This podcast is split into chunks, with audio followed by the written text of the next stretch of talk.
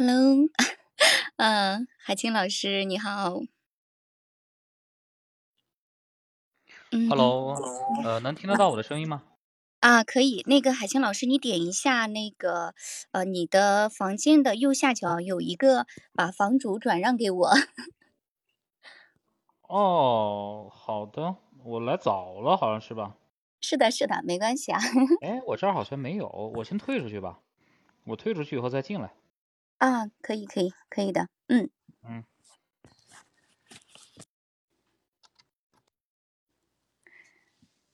啊，咱们稍微等一下，海清老师。现在可以了吗？啊，现在可以了，现在可以了。哦，哎，我能听到我吗？可以，可以啊，王彤老师哦可以的。王彤老师好。哎嗯，大家好，清雅好。咱们好的，咱们就正式开始，好不好？呃，现在是北京时间的七点整，然后大家晚上好，欢迎来到小雅来了，我们一起谈天说地，把茶话桑麻，我是小雅。那么非常开心哈，今天的话，咱们依然请来了王彤老师，另外呢，还为大家请来了海清老师啊、那么接下来，请两位老师先简单的跟大家来打个招呼。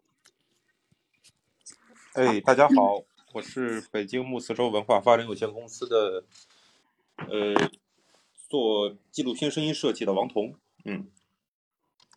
好的，欢迎王彤老师。嗯，我是喜马拉雅的老朋友了，也是大伙儿的老朋友。呃，我是云南的赵海清，现在是一名电台的播音员，同时也是纪录片解说人、有声小说演播人，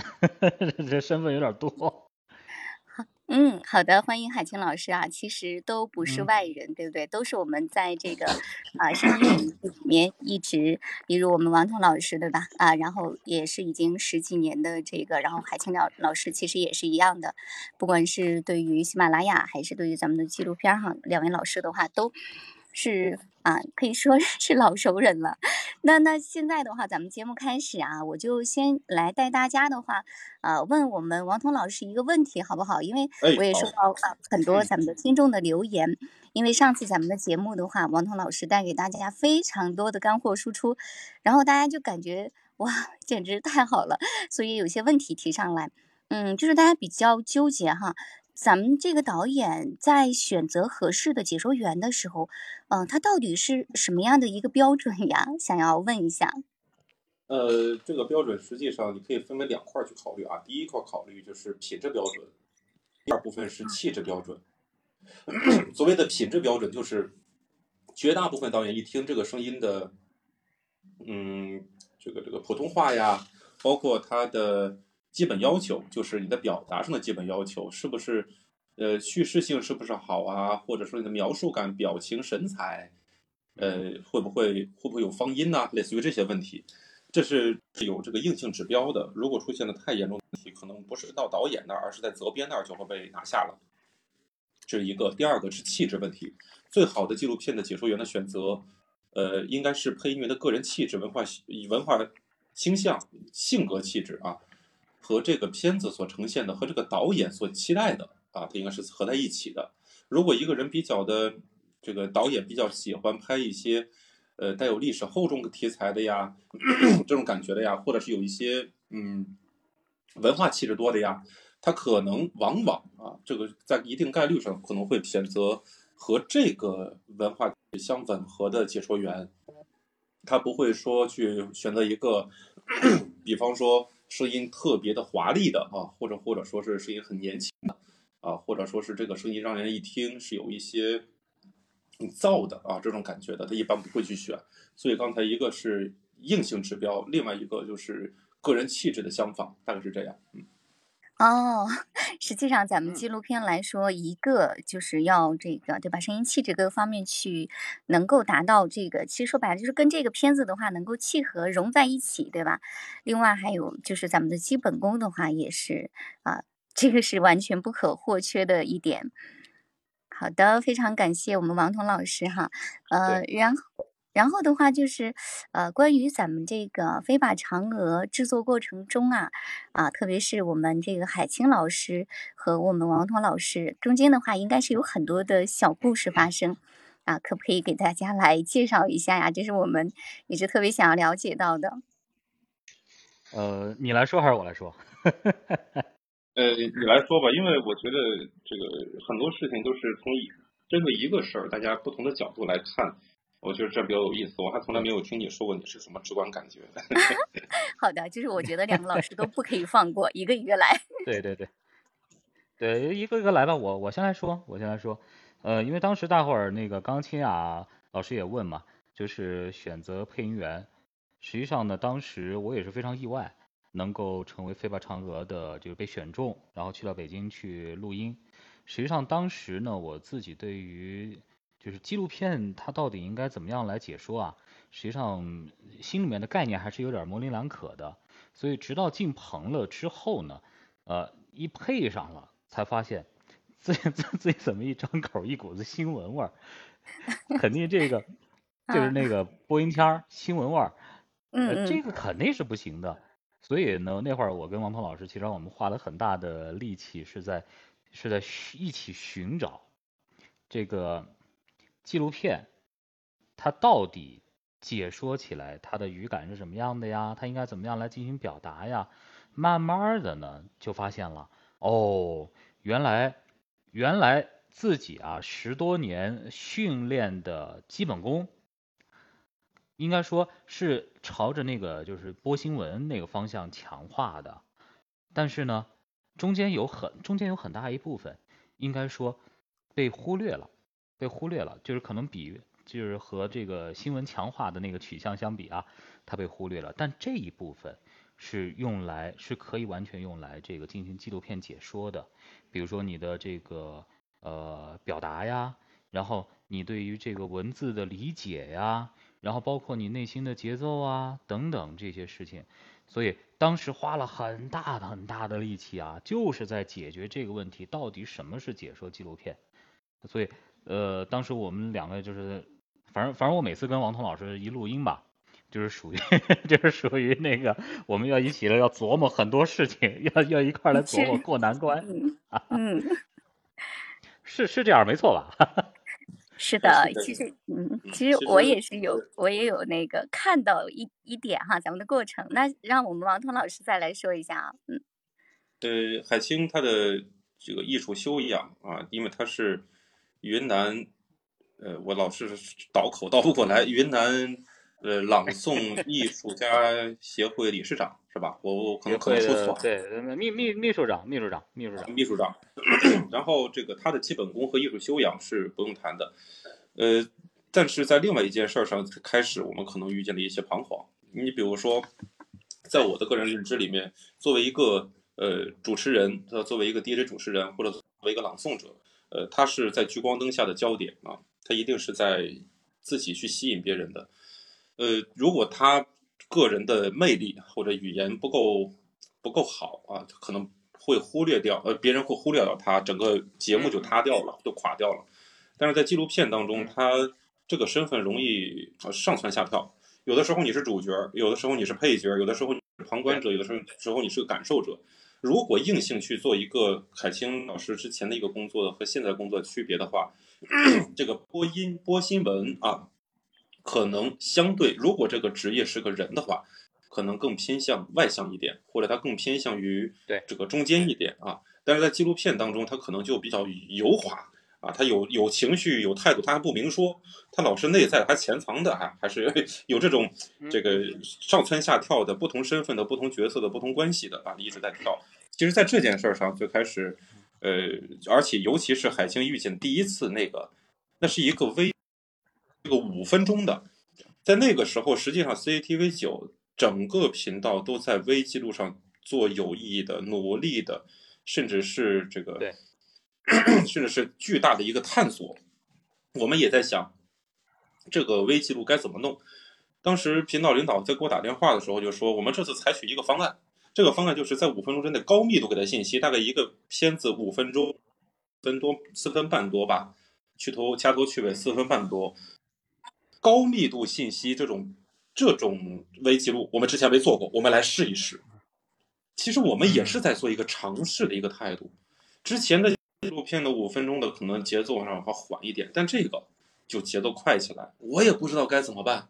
然后我也很懵，我说这个东西该做成什么效果？我和海清基本上在这件事上可能会遇见一些困难，于是就造成了一个大概 平均下来吧，当时海清咱俩一分钟的节目大概要录一个多小时，一分钟的语言要录一个多小时，连续工作了十几个小时，呃而且而且我们还推翻了好几版，就是之前录的我们还推翻了。然后呢，第一天的录音，我们那天的时间大概是从进棚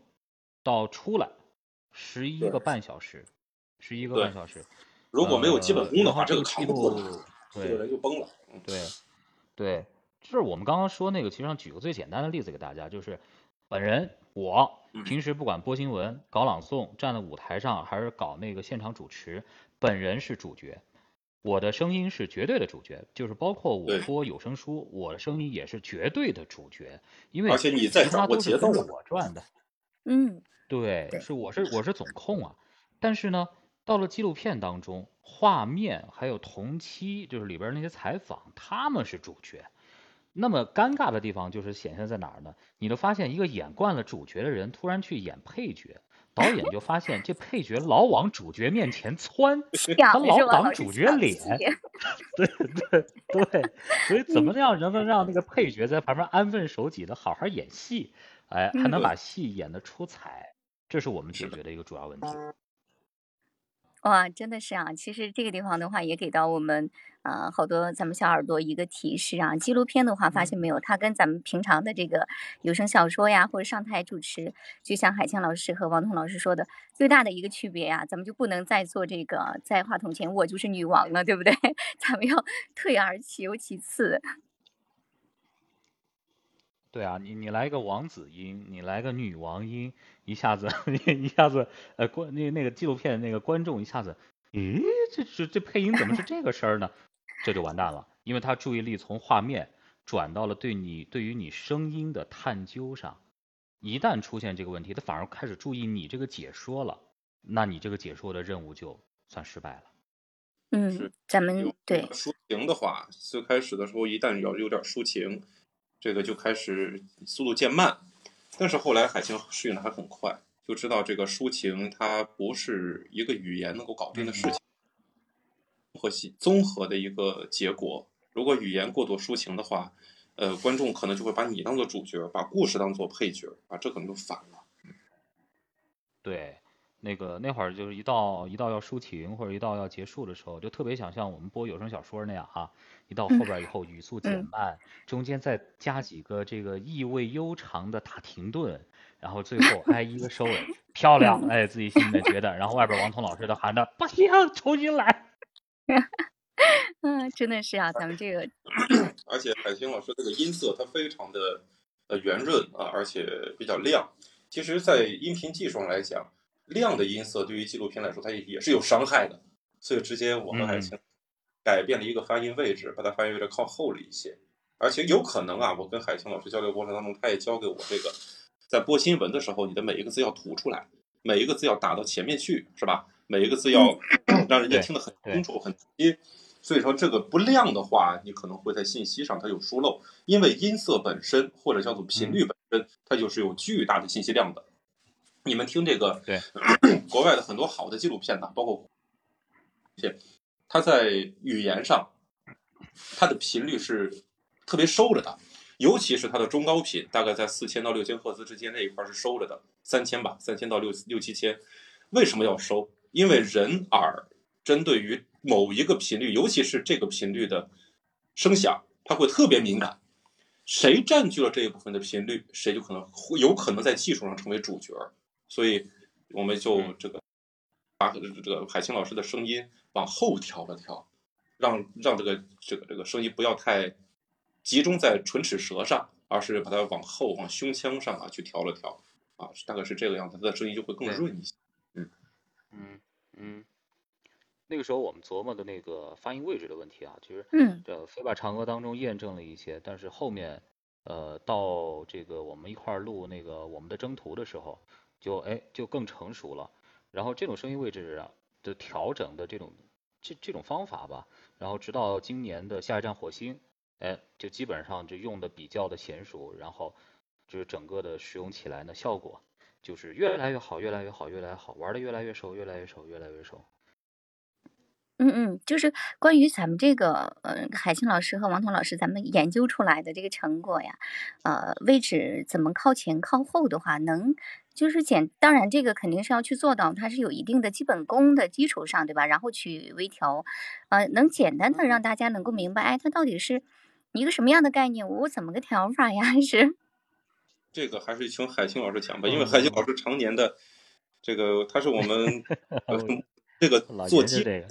五次发音课的老师，他见过这样的问题特别多。这个我其实我是我我不如他说的好，我是外行。对，那海清老师，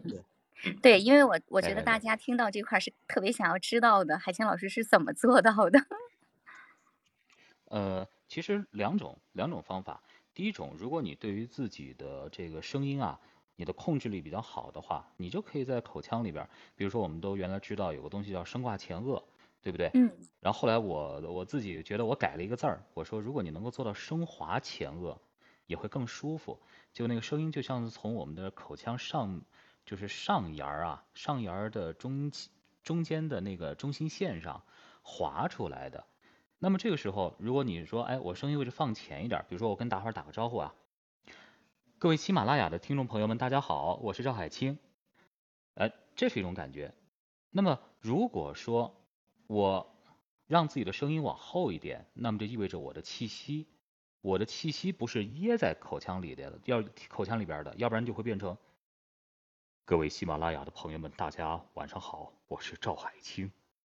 啊，这个时候啊，嗯，就会产生一个很明显的区别，就是因为我们自己自己听自己声音，其实际上它是用骨传导的方式，是通过我们自己的骨头传到耳朵里的，可别人听我们的声音是通过外界的气流震动。啊，这这可能讲讲的有点专业啊，所以你只要记住，你自己听自己的声儿和别人听你的声儿，因为介质不一样，所以是不一样的。你自己含在嘴巴里面听着特得劲儿，那声嗡嗡的，哇，那低频多舒服，多共鸣多好。别人听别人听到耳朵里面是闷的，他出不来。所以呢，这个时候如果你的声音位置要靠后的话，你的气息就一定要更加努力和积极的往前送，就是。各位亲爱的听众朋友们，大家好，我是赵海清。就就是这样的感觉，但如果你找这样的感觉，你找还可以再极端一点的话，比如说有些年龄感的一些音啊，咱们不是说一些角色音吗？嗯嗯。各位喜马拉雅的朋友们，大家好，我是赵海清。就也也有这样的，也有这样的一个用法。当然，你如果对自己的声音控制不太好，你就记着，你用呃，最近我老跟人家说这么一个事儿啊。就是声音的事情，控制声音的事情，你又从声音本身来下手，很难。但是呢，你可以去找一些外界的环境来进行参照，比如说情境啊，比如说你的对象感呐，比如说你对几个人说话呀，比如说你想象一下这个人说这句话的时候什么表情啊，我用这个表情的时候怎么说话呀？啊，你就比如说声音要靠前，那你得想象一下。我在一个教室，或者在一个对着离我可能三米多啊四五个人这么来说话，哎哎，各位喜马的朋友们，大家好啊，我是赵海清。哎，但是如果我们是坐在一个星巴克一咖啡桌，对不对？你一坐下来以后，你对着那离着你一米咖啡桌的那几个人，你来一个，哎，哥儿几个好啊，人了一下觉得，哎呦，这个人是不是疯了？是的。那对，那你就要把声音哎气息通畅的前提下啊。让声音位置往回收一点，哎，哥几个，各位喜马的朋友们，大家好啊！哎，来杯咖啡。你看这个声音位置是不是就有很明显的变化了？对，海清老师这样非常形象了，嗯。对，这这其实上就是什么呢？也就是就是，如果你真找不着那感觉，你就往这个这句话里加戏，你往里面加戏。你你设定很多的外在条件和很多的比较具体的情境，然后你去一遍一遍的试，哎，你就能是你自己的生活经验和你的本能就能告诉你哪句话哎差不离了，那就它了。海清，之前咱俩没有聊过这个话题啊，海清，但是我真聊过，真的特别这是刚琢磨出来的。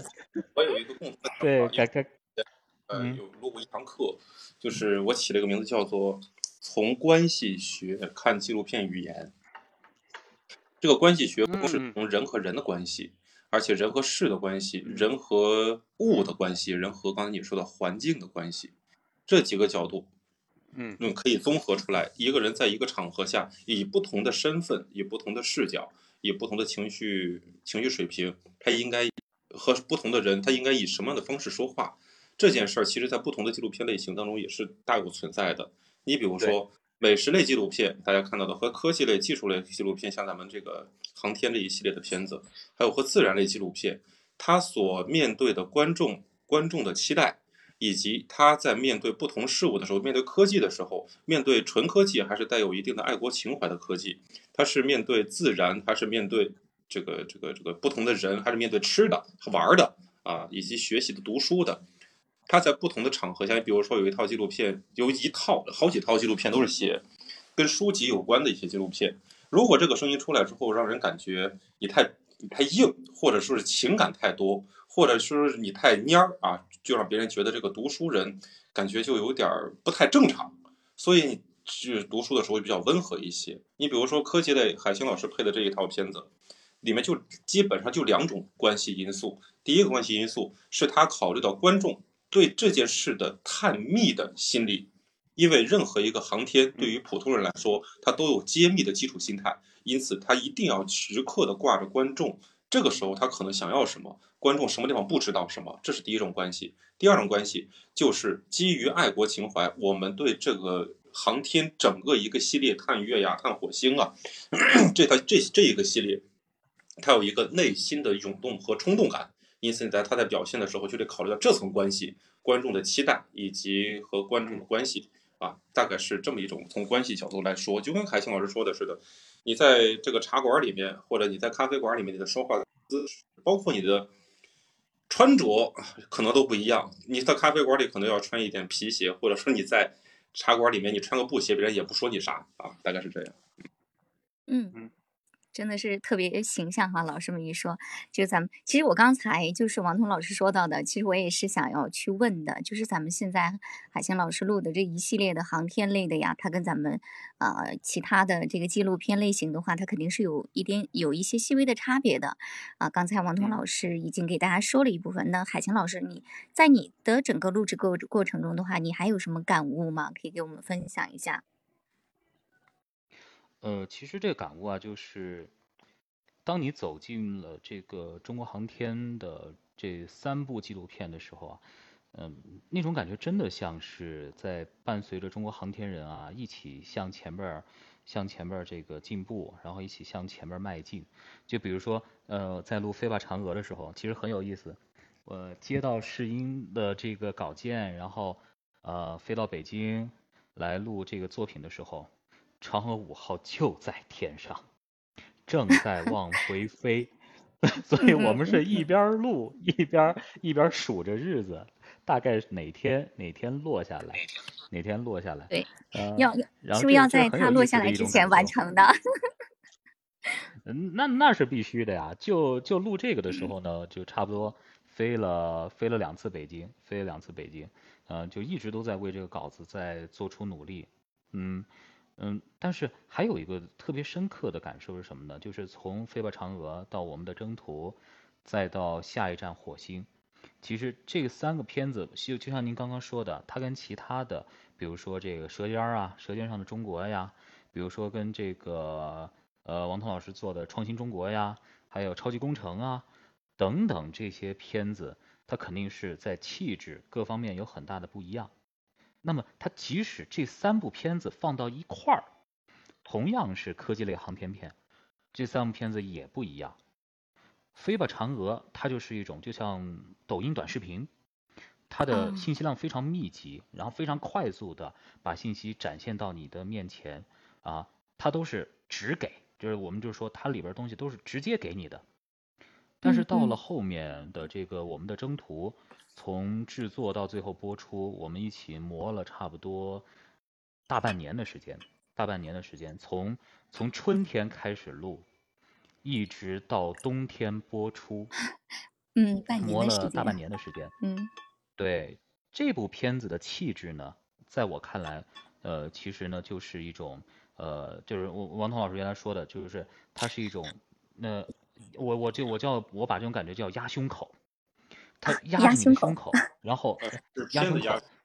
不是我，啊特别对这片子会揪着你的心，压着你的胸口，让你觉得好像嗯呼吸都有点喘不上来。之后呢，哎，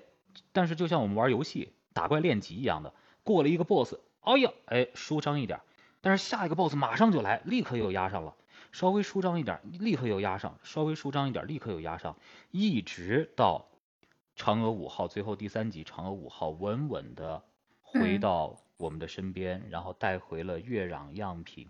这个时候才真正的算是舒了一口气。所以，呃，这个这个感觉啊，有一点就像我们玩那个真人体验游戏，真人体验游戏，像什么 RPG 啊，呃，这样的一些游戏的时候，它一个 boss 一个 boss 的过，然后代入感非常强，然后它很揪着你的心那种感觉。那么又到了这个后面的下一站火星呢，啊，我我一看样片，我就发现，哎，风格变了。原因什么呢？就是我们的征途当中有很多啊，他讲一些这种就是过程当中非常艰难的那种艰辛的过程。那么它的画面很多是在晚上，然后它很多是那种雨夜、那种雾霭等等这些东西。但是，一到了下一站火星之后，整个画面我觉得，诶，亮度都提高了。这个白天就是晴天、海滩等等，哎，我说，哎，这片子风格不一样。果然，这片子就是像刚刚王彤老师说的，它更多的是代表了一种，我觉得叫浪漫，它是我们的一种就是科技人的浪漫，甚至是我们整个人类啊向前迈进的时候的浪漫。呃，我我记得他，我记得里边有一句台词啊，我特感受特别深，是在第二集的时候，就是已经已经成功落在火星上了，所以他的这个总叫总师，总设计师那个张荣桥老师，他说了一句话，他说有人问我们为什么要去火星，我就说我们为什么不去火星？也许 是去火星的历程不能解决我们现在的很多现实问题，但是我们能够去到那个地方，它所带来的技术进步，然后增长的经验，能够成为我们整个人类往前推进的非常重要的、非常重要的一步。你看，就是就是这样的一句，就是这样的一句话，所以说的我觉得说的特别好，这也就代表了这部片子它的这种浪漫气质。啊，就是原来咱们三部片子的话，它其实给到的是不同的感觉，对吧？就咱们海清老师自己解说人来说，对在配的过程中也有不同的感受出来。对，其实这种片子，刚才海清老师说的是 是特别对。我们对于这两种片子呀，其实是有一个审美意识上的一个差别。你比方说，咱们不说那个短的啊，就说那个我们的《征途探月》那个片子，那个片子是比较典型的美式纪录片，就是美国式的纪录片，特别讲究结讲究结构，特别讲究一环扣一环，特别讲究调动观众的好奇心和调动观观众的感情。但是如果咱们说那个火星那个片子，那个可能更偏向于欧式纪录片，就是欧洲人拍的纪录片，它可能比较稳，他没有太多的情绪上的撩拨，他的情绪是更更隐性的啊，潜在下面的，他就会把一个是一个是一个是给你说清楚，他的理性客观的程度比这个美派的纪录片还是要更多一点。所以我们这个秦海星老师在解说的时候，实际上是把这两个 不同审美倾向的啊、不同流派的两种纪录片给它区分开了啊，大概是这样。哦，本身在这两个纪录片的拍摄上，他们的风格的话就有很多不同，是是这样对吧？对，是这样。你比方说那个那个我们的征途那个片子，最开始的时候我们在开策划会的时候，我给导演讲了这么个故事，我说我的孩子当时还特别小，然后望着天上的月亮啊，从屋里临睡之前问我那是什么呀？然后这句话其实给我印象很深。呃，我说基本上是个人在同治时期孩子的时候都会问这句话，但是有没有可能，我们人类在有历史记载的这五六千年前，包括到现在为止，我们是不是也会望着月亮问那个是什么？也就是说，我们这一个片子解决的是一个 人类从开始看着月亮，展开了无限的联想，说月看着月亮思故乡，然后上面有一男一女牵着牛，然后还有上面还有只兔子，是吧？很多很多的神话片儿，这当当然这仅仅是中国的，在国外的还有很多。在这个过程当中，我们其实是对月亮抱抱有一定的人类本能的好奇，并且不断的赋予它浪漫的色彩和气质，这是一个层面。另外一个层面是一代一代的中国的航天人憋了十七年的劲儿，然后一步一步的出现了困难，我们解决它。整当时海清都多多少天，你还记得吗？我不记那个数字了，七八百天，嗯，你还记得吗？多少天这个卧薪尝胆呢？我也有点记不太清了。嗯，大概是好几呃九百九百多天，对，好像是九百多天，我记得是九百多天，九百多天就是从。第一次那个失败了十，三年，上去之后发射失败了，然后憋了嗯这么长时间，这是另外一层人文色彩。第一层人文色彩是上面的，是告诉这个告诉观众，我们其实每一个人都是个孩子，我们具有好奇心，我们想知道月亮是什么，甭管是宇航员，还是一个同志的儿孩子，两三岁的孩子，还是人类的过去刚刚出现文明的时候，包括到到现在这六千年的时间，其实是转瞬即逝，非常短。一万年在历史当中，嗯，在地球和月亮的关系当中都是非常短的一瞬，那更不用说六千年的时间，这是一层。第二层就是中国人从神话传说开始，从抬头仰望思故乡开始，然后一直到今天啊，一点一点的不不断的逐渐的靠近，遇见了困难。这一代一代的航天人就是师承关系，前面一个人实现不了的，主力转到下一代，再转到下一代，一代一代的人十七年的时间，呃，这是两层可以感动观众的这种元素。但是对于这个海清老师来说，其实在这个片当中，他大概有十分之零点五吧，我大概有二十分之一的这个量，是真正的投入了，甚至使用了他对于朗诵的这么一些技法的。因为这个，我跟海清认识，就是我知道他对于朗诵这块非常擅长，其中而且出呈现了一个段落，嗯，就是在读一位航天人、一位航天工程师的他的一首自己写一首宋词啊。当时我写了个宋词，对对，但是我给海清老师要这个要求是这样，就是说这个，嗯，今诗古读啊，古诗今读。今诗古读就是今天的诗，今天的语言要按照过去的律动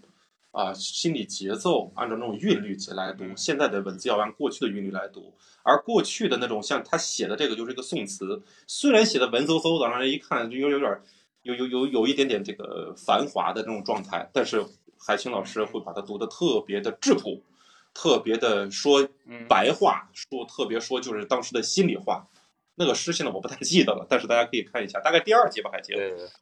二个叫叫青玉案复飞啊，什么啊青玉案复飞怎堪回首说断剑对啊？对怎堪回其实首说断剑啊？其实海清老师可以给我们现场来两句，让大家 先体验一下。词儿记得住吗？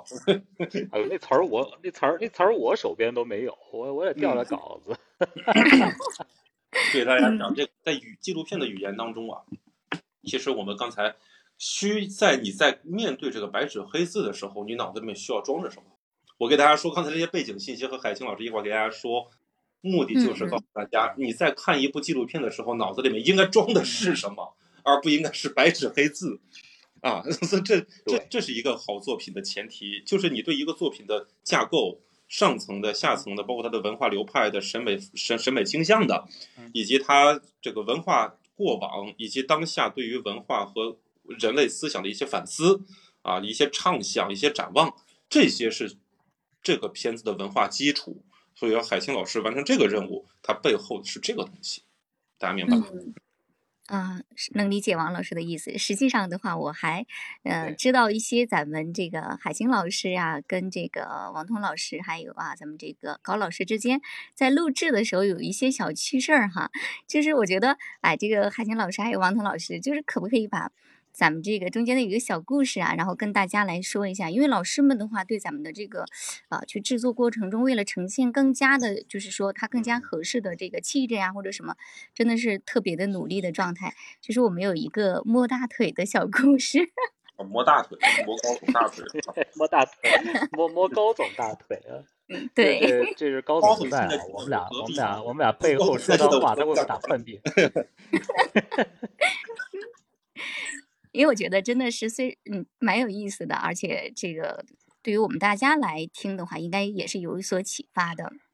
呃，你你说我说，你来说吧，是你摸的他大腿，我来说，我我这是我我摸了他腿意思的。其实上是这样的，就是当时在录《飞吧嫦娥》的时候，不是说我们在录的时候之前，呃，推翻了好几次的之前的尝试嘛。然后呢，呃，就我和王彤老师两个人都比较在这种不断推翻的过程当中都比较焦躁，我们两个就产生了很强的这个焦虑情绪。之后呢，就觉得哎呀，好像两个人都钻进了一个死胡同里，然后出不来了，就是。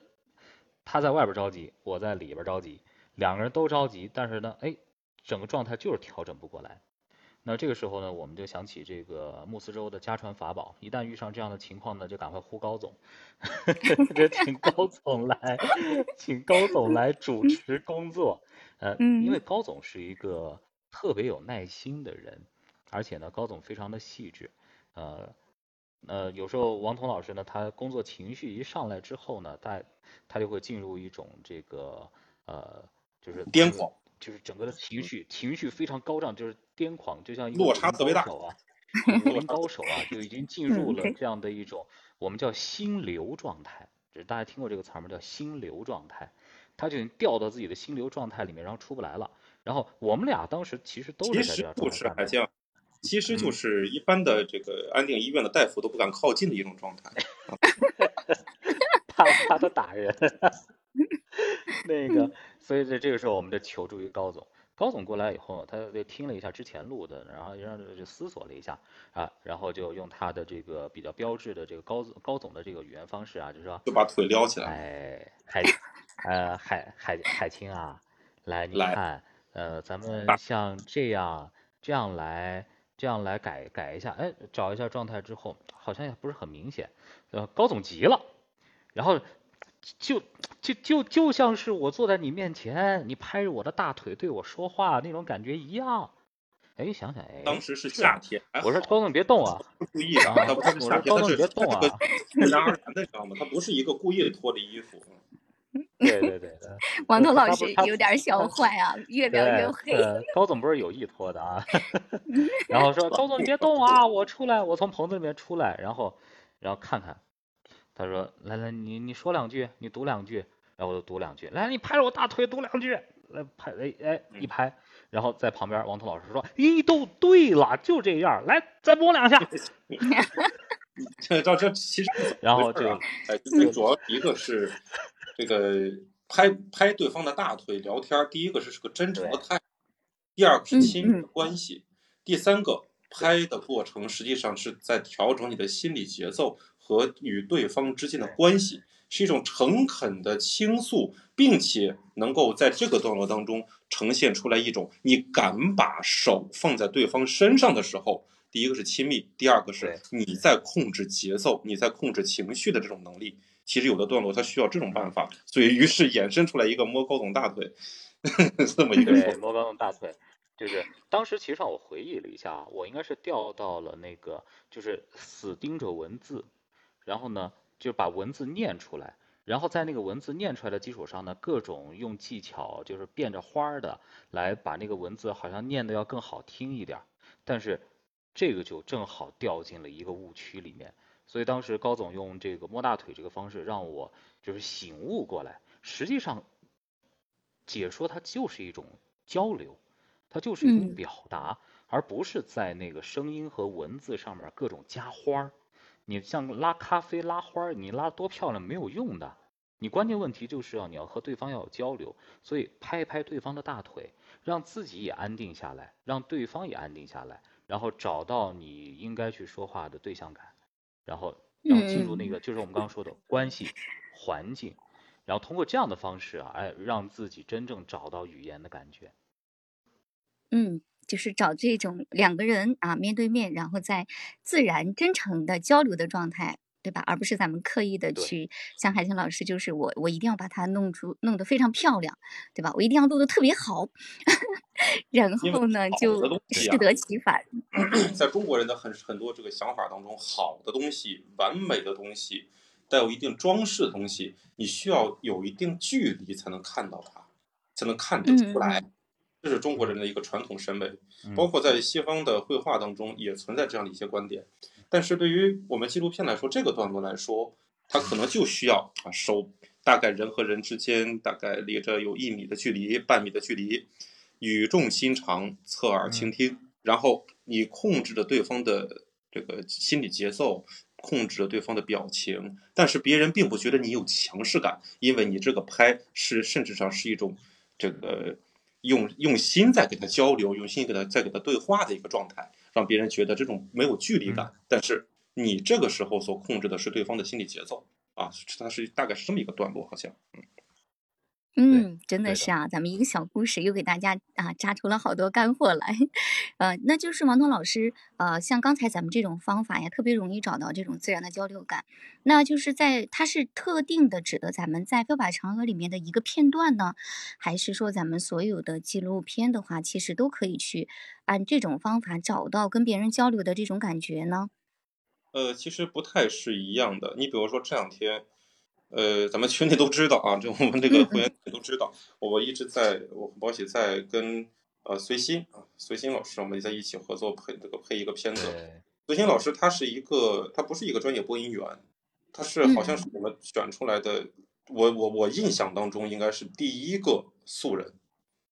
就是之前所有的上央视的纪录片大概三四十个吧，都是专业播音员或者在这个行业当中摸爬滚打，商配当中摸爬滚打很多年的。呃，随行老师一个素人，虽然中间遇见一些困难，但是我们反过来想，我们要的其实就是一个呃，这个非非专业的一个状态。所以在跟他提出要求的时候，我们假设了一个人物，就是这个人就是这个被拍摄群体当中的一员，他就把他身边的故事带着一定的表情讲给大家听就完了。这个人是一个比较理性的人，他不会去跟对方去嗯。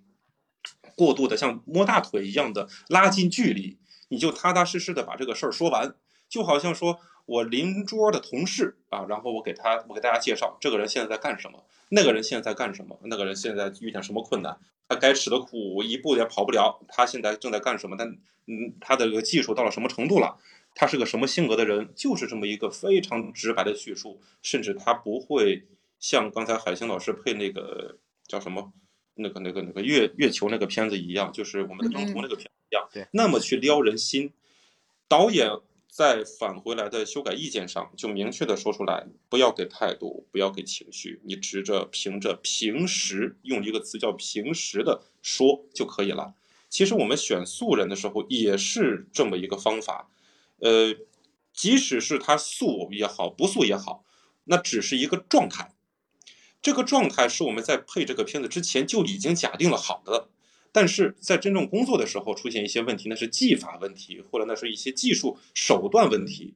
整体的状态问题还依然是这个之前设定好的解决这个问题啊，不知道我说明白了没啊？嗯嗯，能能够理解啊，能够理解。其实的话也是要看咱们每个片子啊，导演他想要什么，对不对？他整个拍出来的，咱们这个在呈现什么，他也不是所有的都会一概的，就是咱们要找一种这种近距离的、真诚的交流的态度。嗯，其实啊，我们海清老师的话，从一开始咱们在慕斯州，然后选出来第一步非法嫦娥完成，对吧？整个的这个过程，就像海清老师说，一路看着咱们航天的这个啊，然后自己也一路的成长而来。就是我想问一下，我王彤老师啊，我们海清老师他为什么又一步 接一步啊？从非法唱歌又到我们的征途，然后再到下一站火星。其实啊，最后咱们导演啊都会选择我们海清老师，然后跟航天结下了这个不解之缘呢。呃，我觉得首先我就是这样一步一步的被他给送的越来越远的，到到火星。我估计下一步应该是银河系以外吧。然后我觉得这个这个问题从大环境上来讲啊，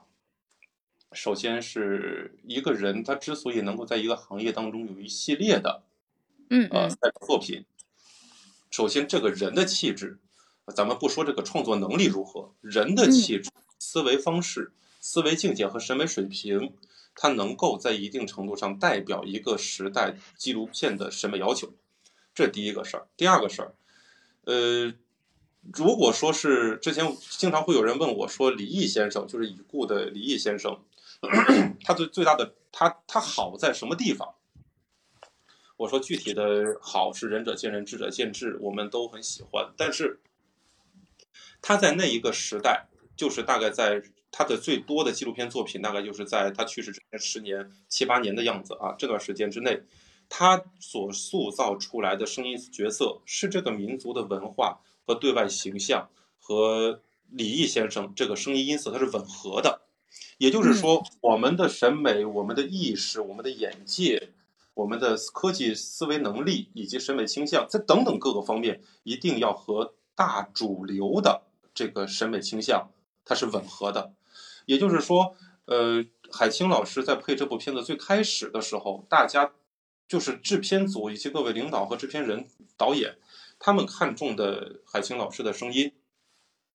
一定不仅仅是从他的技术手段，比如什么吐字发音呐，或者是那些方面，而是一听这个音色啊，包括这个表达方式，它是适合于在当下，在大概是在去年吧，前年、去年，在那个时候，包括现在，他对于中国的航天的形象，以及因为航天是一个非常重要的。这个中国的高端科技和激励民心的一个一个平台，一个一个一个物件，一个科技水平的体现，它能够代表这个时代国家对它的诉求，这是第一个大方面。第二个方面，呃，三部片子刚才海清说了，这三部片子不一样，能够把这三部片片子配下来，不是因为海清他是他是他是什么样的，他就能配这三部片子，而是他能够变化为三种状态。来适应这三个片子，也就是说，它如果只有一种表达方式的话，它其实难度是比较大的。它配完了第一个短的，然后到长的，还用短的方式配，那肯定会要出问题的。可能导演们就觉得会出问题啊。嗯。然后配完了有情绪的，有情绪勾连的，情情情感勾连的，再配比较理性的，如果转不过来，大家也觉得也会觉得这个探月的呃这个火星那个片子，哎太软了，或者说是情绪太多了，太浓了。海清老师对于，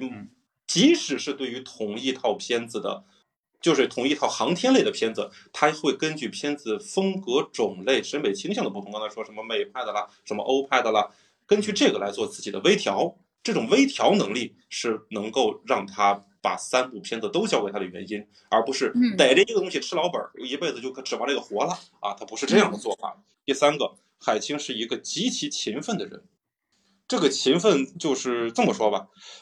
我相信对于海清老师来说，他对这三部片子的记忆深刻度比我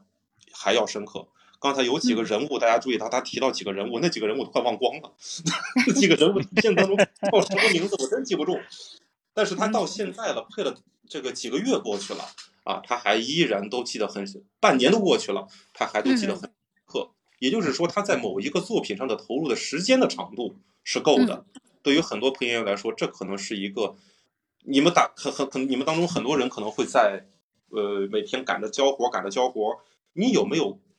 一年的时间在一个作品上扎进去过？你甭说一年了，大概你有一个礼拜的时间扎进去，这一个作品出来之后，就算他出名也好，不出名也好，什么大平台、央视什么这个国际传播，不考虑这些，你有没有过扎进去一部作品？半年的时间，这件事儿反复的，这这是一个反复的修改，也反复的校正自己的过程，这就叫刻苦，而且不嫌烦的刻苦啊，这就很少有人能够做到啊，大概是这个意思。是的，就是说实话，对于海清老师，我们也是在群里都比较熟悉嘛。真的是像王彤老师这样说的哈，他第一呢，他自己的基本功扎实，对吧？啊，他有能力去微调，然后驾驭咱们不同的这个作品。然后另外一个的话，我觉得真的就是像王彤老师说，他对于这个在录制过程中的这个态度吧，啊，他真的是非常的严谨。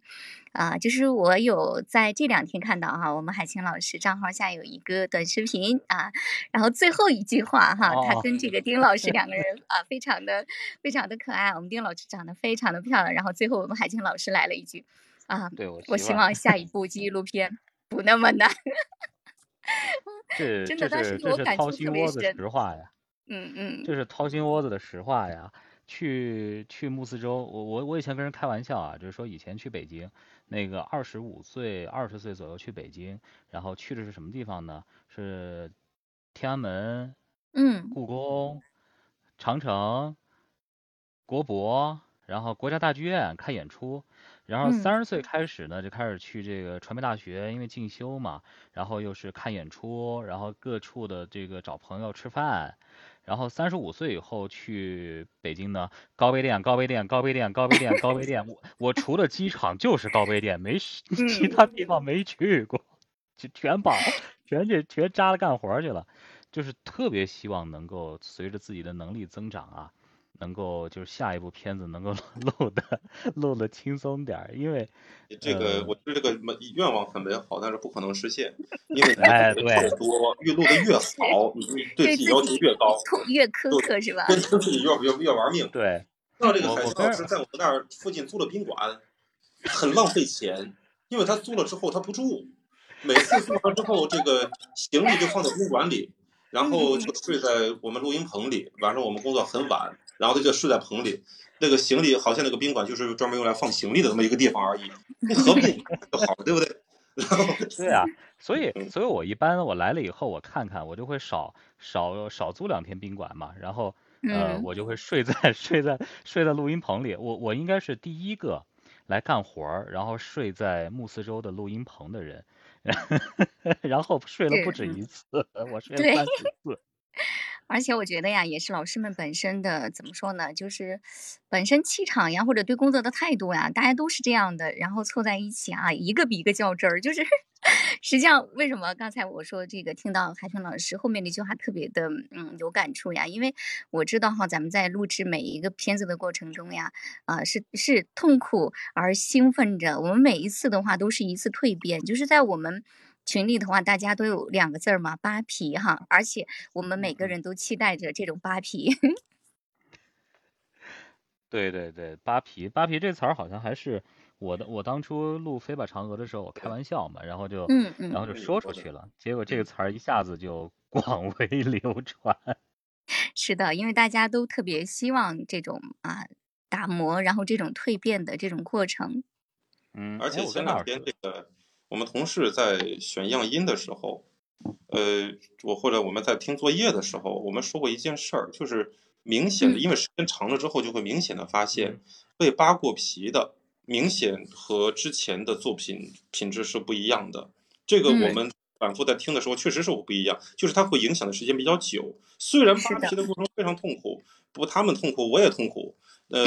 痛苦痛苦，我也痛苦。然后拍桌子、打椅子、骂人，他然后就会出现这种问题。但是过去之后，你反过来再想，哎，确实是能够去的获得一点东西。大概你看咱们群里的几位老师，包括前两天我听的谁，那个菊菊老师，菊老师，嗯嗯，他在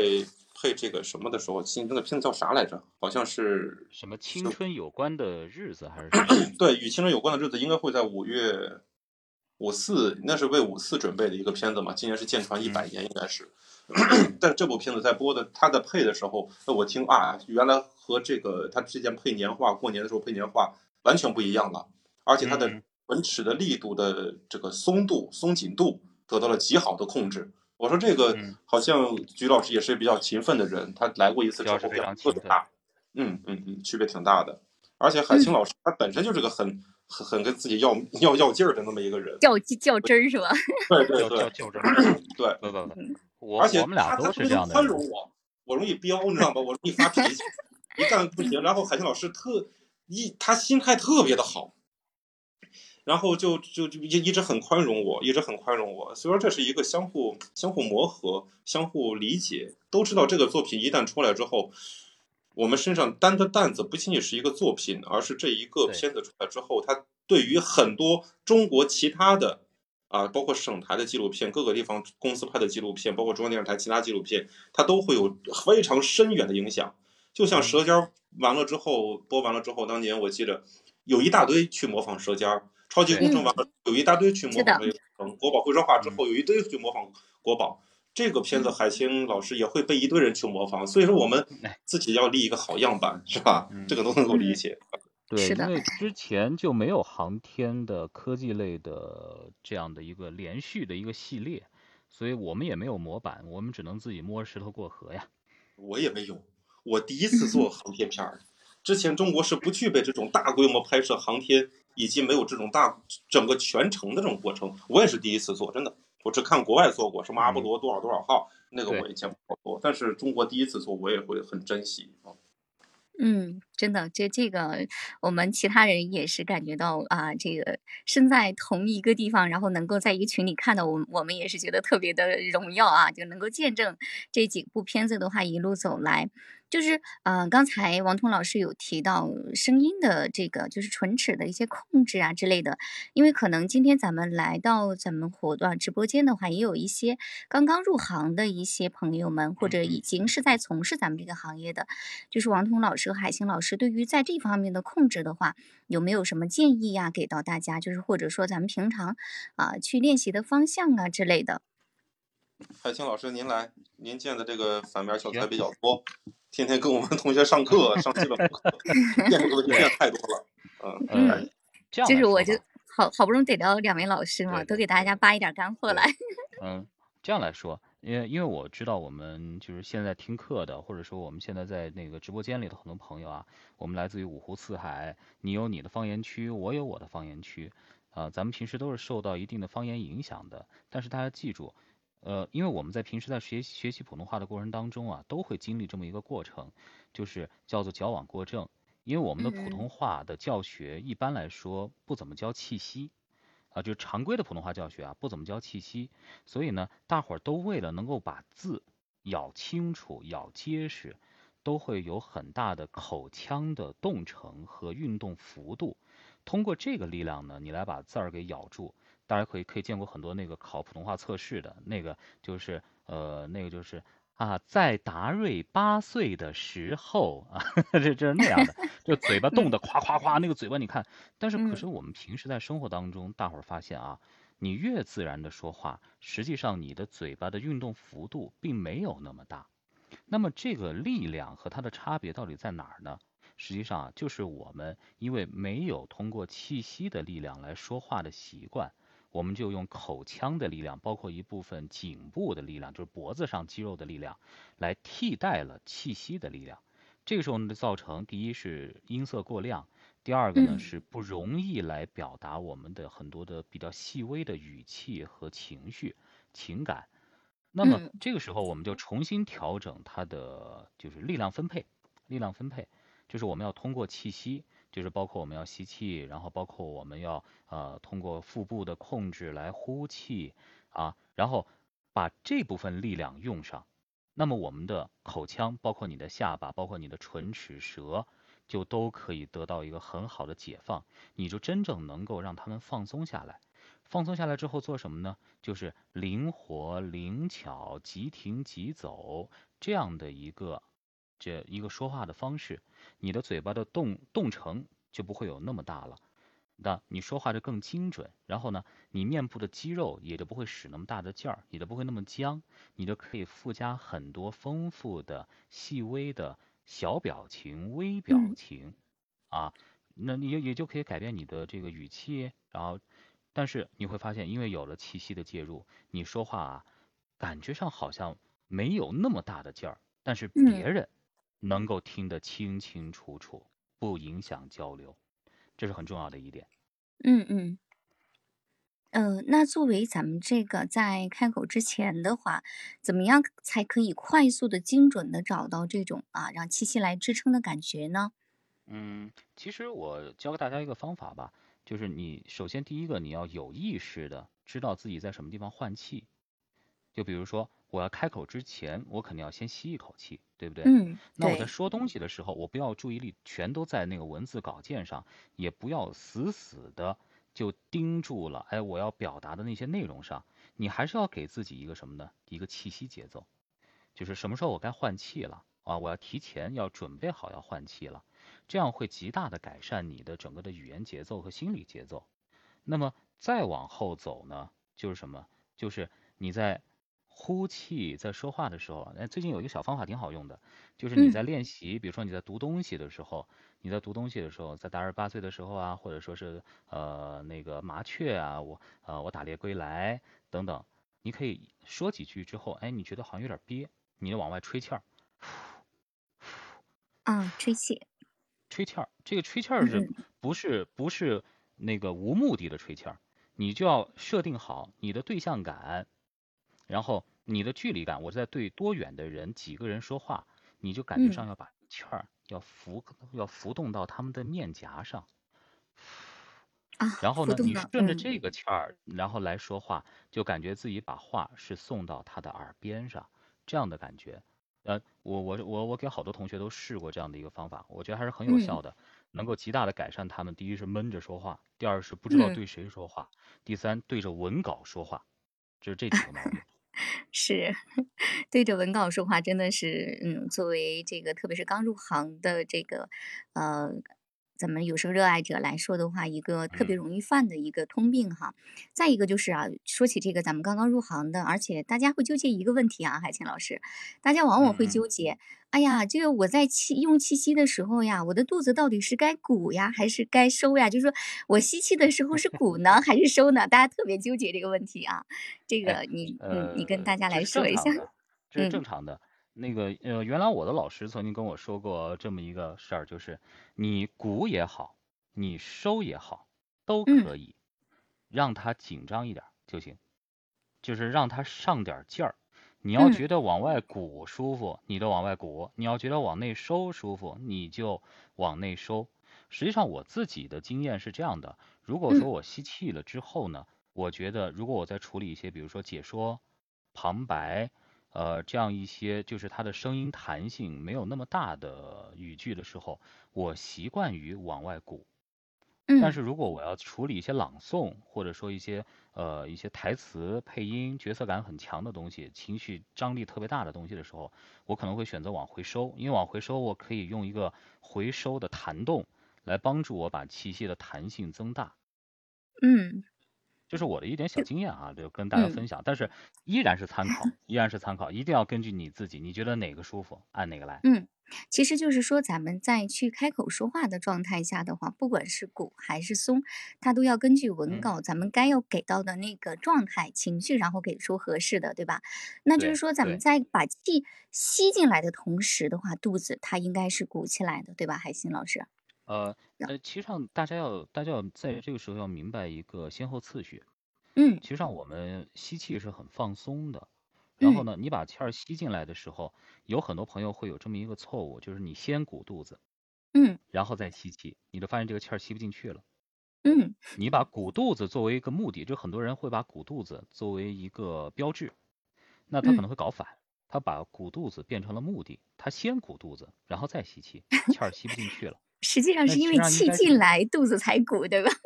对，是因为你先吸气，肚子自然而然鼓出来一点点，然后可嗯能吸到后面，你吸了超过百分之五十到百分之六十的时候，胸口还会微微有点挺起，差不多了，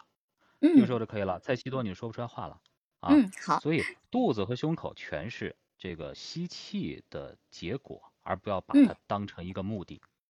是的，那我就帮我们海星老师总结一下哈，咱们如果有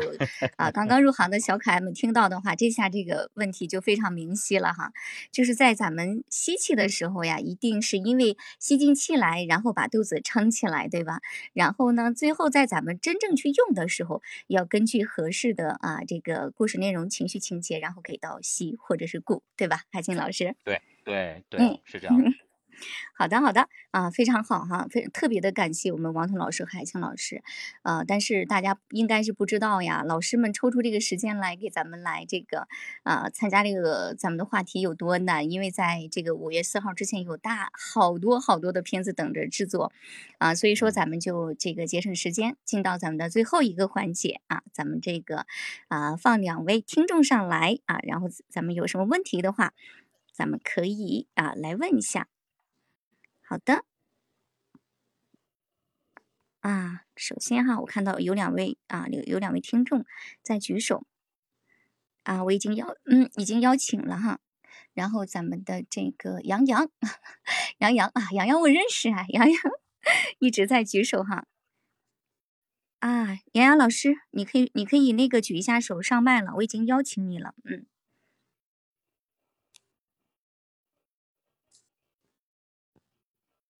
好的，啊，你好，杨洋老师，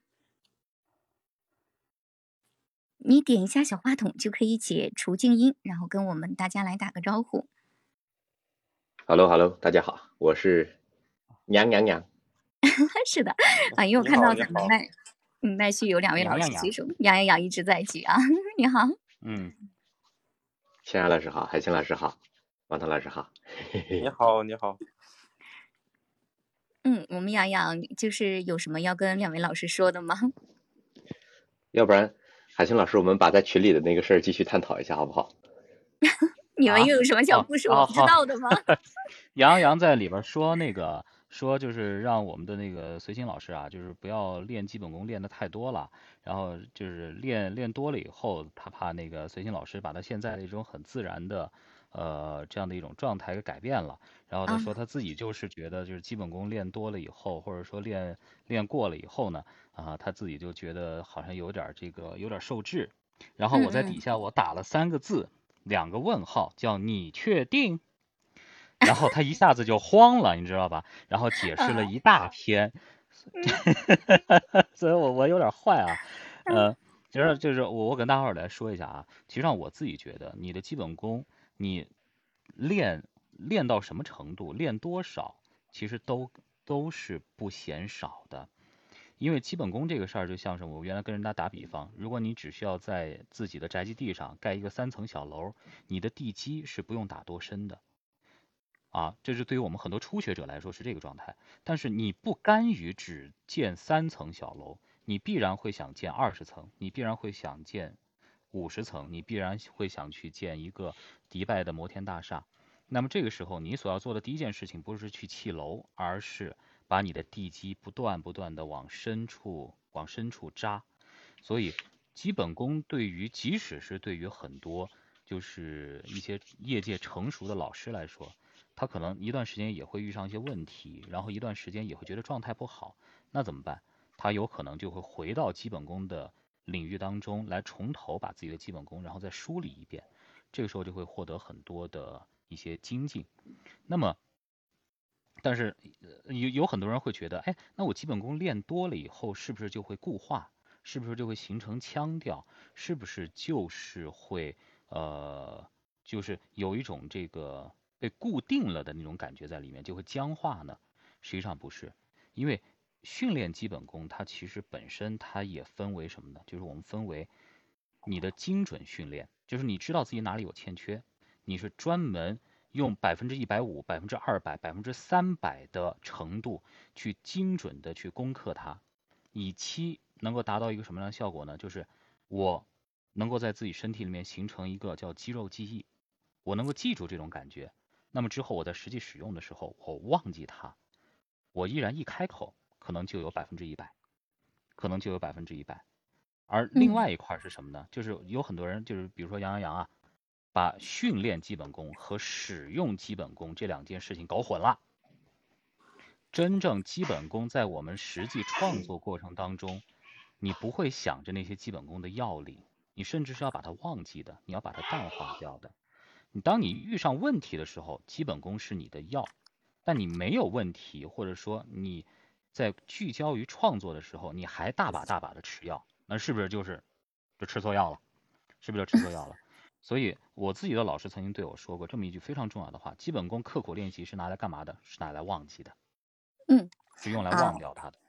是的，非非常好，海清老师说的。嗯，其实我我给大家举一个例子啊，嗯其实在，不知道咱们现在在直播间的朋友们有没有学钢琴的，或者孩子有学钢琴的？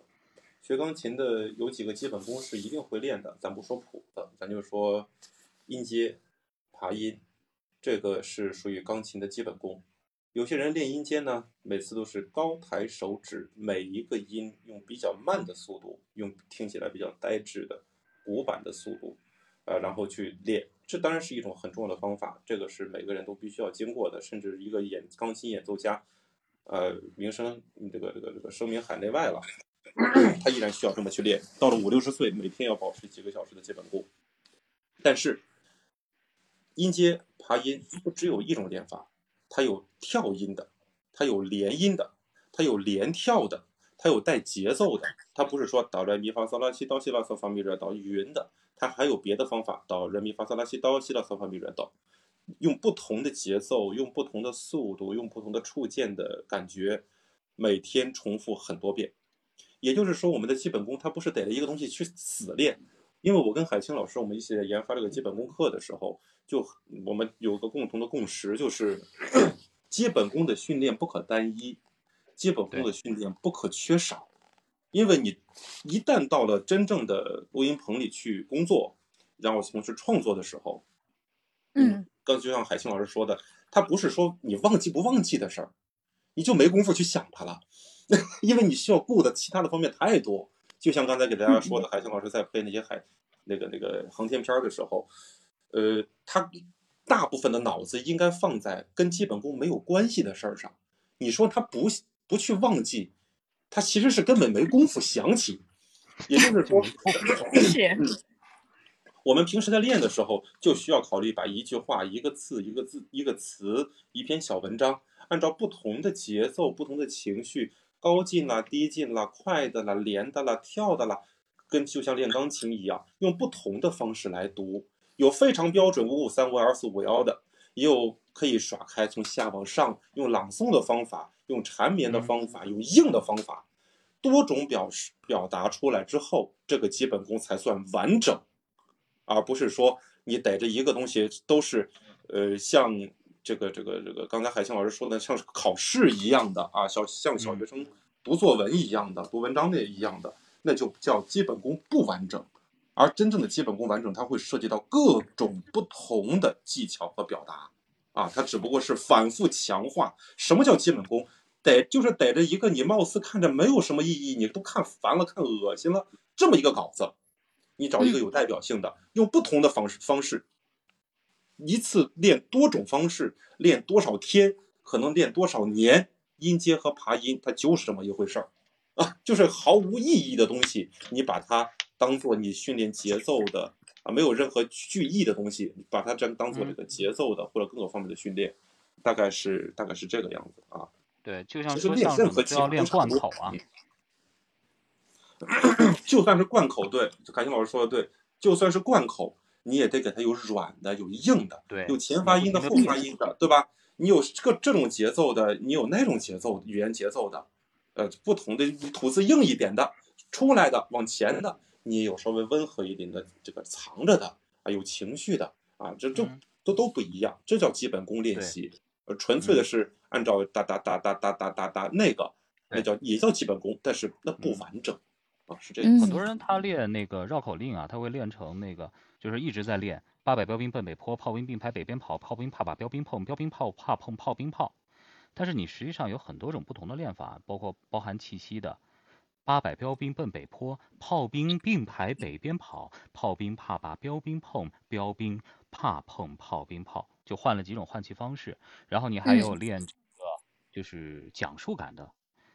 八百标兵奔北坡，炮兵并排北边跑，炮兵怕把标兵碰，标兵怕碰炮兵炮。对，重音都挪了，听见没？真的啊，老师把重音都挪开了。嗯，海清老师这三个示范的话，对我们这个刚刚进入行业的小白的这个听众来说，真的是很大的一个启发。大家可以在听这个他说这个三个不同的感觉的时候，完全可以啊感觉到他有什么细微的变化，然后也可以去用这种方式来练习，对吧？嗯，对的。啊，就是我们这个老师们给的方法真的是，杨洋，嗯，看杨洋洋还有什么要说的吗？其实啊 其实是这样的，就是海清老师和王彤老师说的，我是绝对同意的，而且我也是走这个方向的。就是为什么今天跟这个随心老师沟通的过程当中，我会说这么一嘴呢？啊，因为前面其实还有一句话，可能海清老师没看到，就是我我我艾特随心老师，我说了这么一句话，我说，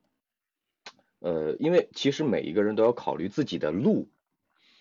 嗯你的嗯路不一样，方法可能也不一样。然后我当时就跟随心老师说，可能他未来的难点，我个人觉得就就是，呃，他的自然，就是他的那个风格和咬字之间的平衡感，就这个东西，我觉得我个人觉得可能是对于他来说，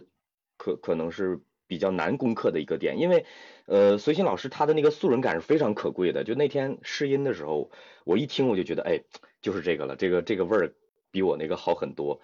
但是他素人感，他他是一个多方面的因素，他可能是呃包含他这个平时自己本身的音色，还有他自己说话的习惯。那说话的习惯包括包含我们平时呃所说的语速，包括他的音调，包括他的这个整个的语言习惯、节奏等等。那恰恰就是因为它最大的特点是素，它最大的优势也在素。那它未来如果说要想走得更远的话，可能它就要思考，要想把字咬好的同时，怎么兼顾这个素。因为我说我说我说一句这个你说一句话，我我不觉得有任何我不觉得有任何那个不是有任何冒犯的意思啊，就是随心老师他的优势就在于他的素。我个人不觉得他如果真的就是呃未来再走得更远的话，选择更华丽的路线或者是其他的路线会更好。我觉得呃他这个素的这个已经是已经是非常好的一个方向了。但是如果这个方向想走好的话，真的是要和就是咬字咬的好的中间的这个这个点要权衡好，是这个意思。嗯，我赞同你的意思，因为今天下午在录音的间隙的过程当中，我和高总还有这个随心老师，我们一起在棚里聊了大概半个多小时。我给他举了这么个例子，我说呀，咱不去让你当武僧去，就是说你去练出一套通什么什么拳啊，然后就要打人，那可能是需要一些特别标准的动作。但是有一件事儿得就是咱们得控制好，比如说这个面前有一块石头啊，大概几十公分高。呃，你比方说，在我年轻的时候，这个这个体重还在一百四的时候，我一琢磨，哎，我能蹦过去，我准能蹦过去。但是就是我这个四肢啊，是听我的这个脑子脑子是使唤的，我脑子想着过去了，哎，我身子一定能过去。但是随着这个年龄这个体重这个不断上涨啊，现在有的时候发现有点问题。我觉得我脑子觉得我能过去，但是往前一蹦，哎，感觉这个脚好像没有完全过石头，就容易绊倒。也就是说，我们在平常工作的时候、创作的时候，我们脑子所急，身体就所急。这件事儿，其实我们可以去跟这个谁随心老师去，今天我跟他聊的是这么个问题。你比如说你在跑步的时候，这个一般人为了跑步，可能就为了健身，但是专业运动员他为了跑步，他会在身上绑沙袋。沙袋是什么意思？就是说，一旦去了这个沙袋之后，你会健步如飞。也就是说，我们蹦这块石头窜来跳去的时候，蹦上去，我们是带着沙袋来蹦的。但是如果我们把这个沙袋去了，我们准能过去，一定会过去。也就是说，我们有一部分是不需要经过大脑过多的去思考，我们就知道大脑是可以控制我们这个口腔啦、气息啦、语势语调啦，包括这个松紧度啦，就是成形成一种反射。就是在大部分的时候，我们不需要关心，不需要担心我们能不能蹦过去，这件事儿就形成一个头脑、脑子和四肢的一个这个相互的之间的这个关联度特别强。我说这个方向应该是对的，大概是这个意思吧。刚才王彤老师说的这个绑着沙袋，然后把沙袋取掉就健步如飞，这个特别形象了。其实，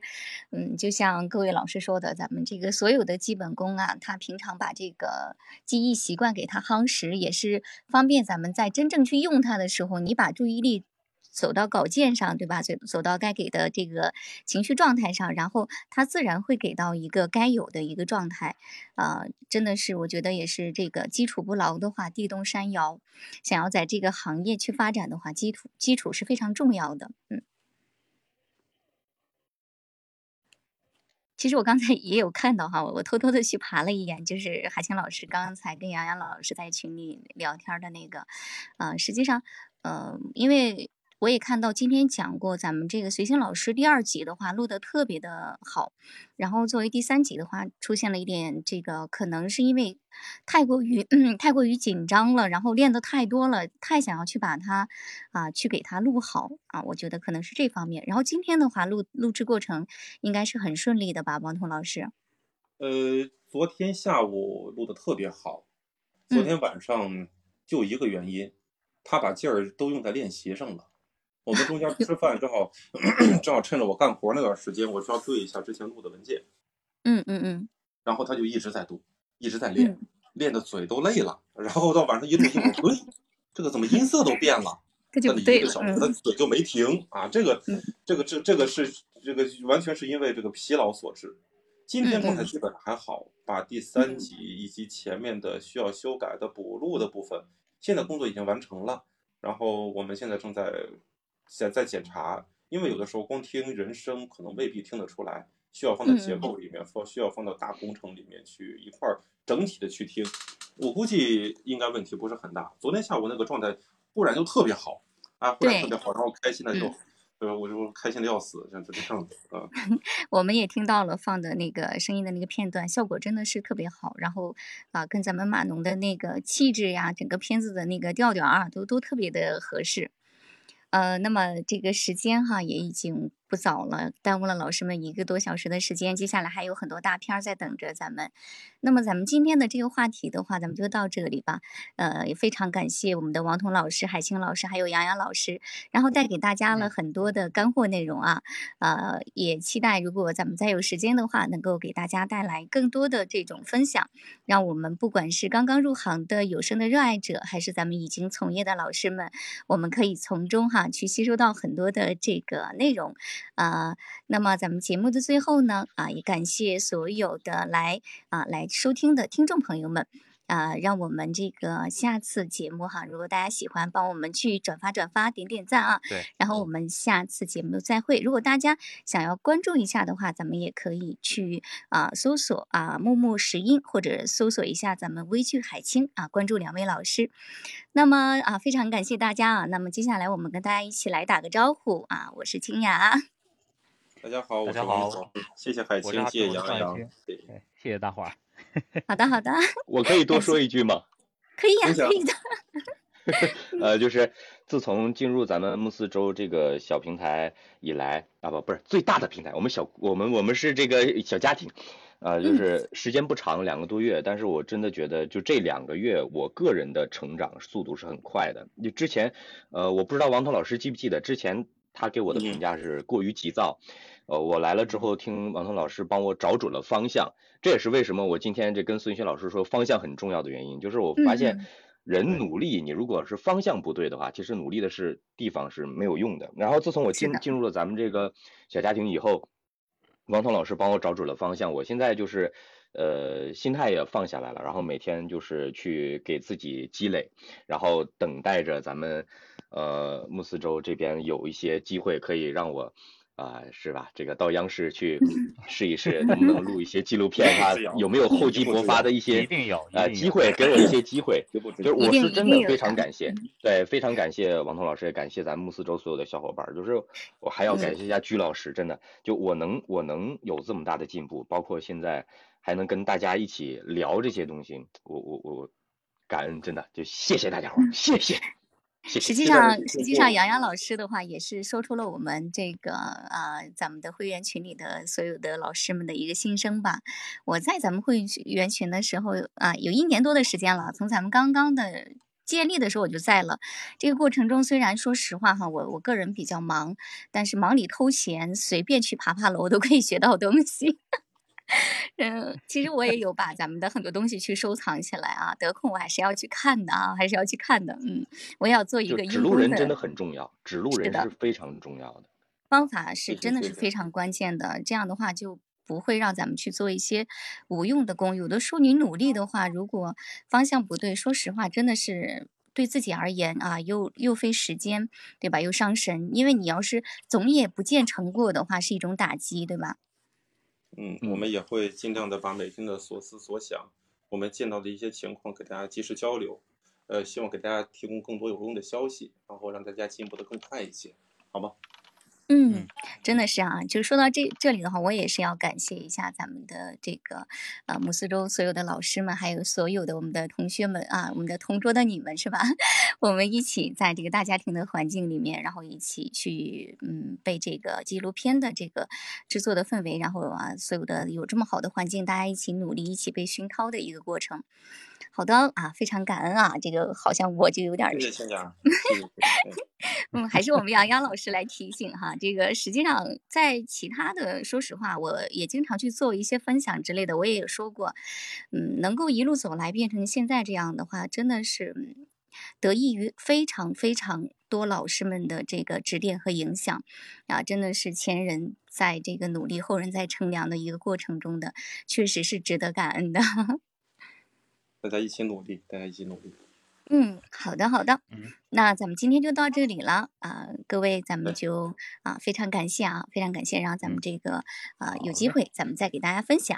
好的，好的，再见喽，谢谢好的，嗯，好，拜拜啊。然后我来关一下咱们今天的直播，感谢哈，感谢咱们所有的听众朋友们，谢谢大家。